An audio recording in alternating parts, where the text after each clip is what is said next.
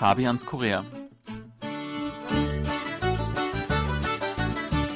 Ein herzliches Willkommen, liebe Hörer. Es begrüßen Sie im Studio Fabian Kretschmer und Sebastian Ratzer. Hallo, liebe Hörer. Spätestens alle paar Jahre muss man auf jeden Fall zum Amt, da führt gar kein Weg dran vorbei. Viele von uns denken da vielleicht zuerst an lästige Bürokratie oder lange Wartezeiten. Doch wie ist das in Korea? Darüber wollen wir heute einmal reden. Sebastian, ich denke, wir als Ausländer kennen vor allem den Gang zur Immigrationsbehörde. Da muss man für Visa-Angelegenheiten und so weiter hin. Welche Erfahrung hast du denn da gemacht? Also da habe ich eigentlich nur gute Erfahrungen gemacht, mhm. das kann ich schon mal vorweg sagen.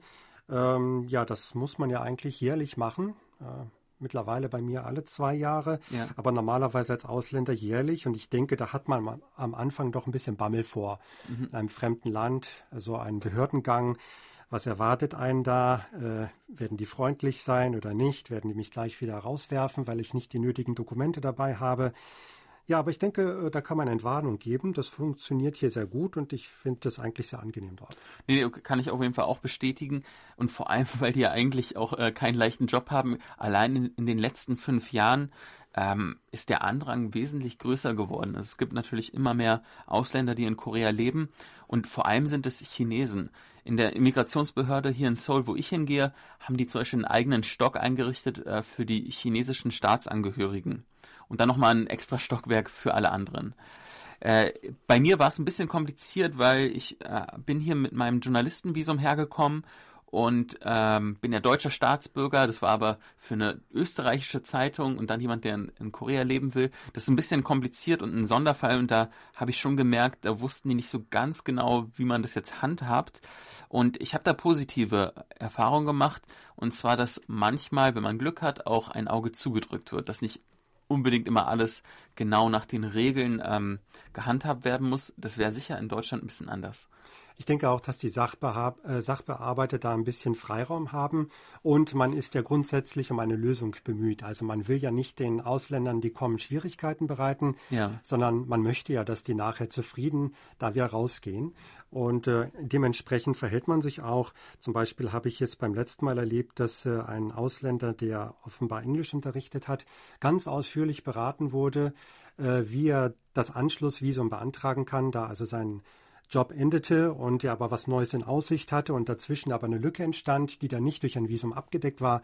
Und die haben sich wirklich sehr viel Zeit genommen für den, mhm. um dem im in Englisch zu erklären, wie er das machen kann. Das mhm. fand ich schon vorbildlich. Ja, das ist ja auch keine Selbstverständlichkeit, äh, dass äh, eigentlich praktisch jeder dort bemüht ist, irgendwie mit äh, Englisch ähm, durchzukommen. Also da braucht man nicht unbedingt fließend Koreanisch zu sprechen.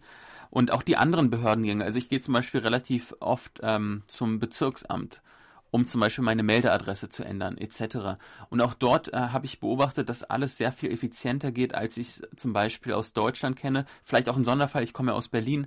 Das ist eine Stadt, die ist nicht unbedingt bekannt dafür, dass da so alles, ähm, ja, sagen wir mal, sehr effizient geht, vor allem weil auch die Nachfrage dort ähm, sehr groß ist und die Behörden manchmal ein bisschen überfordert sind.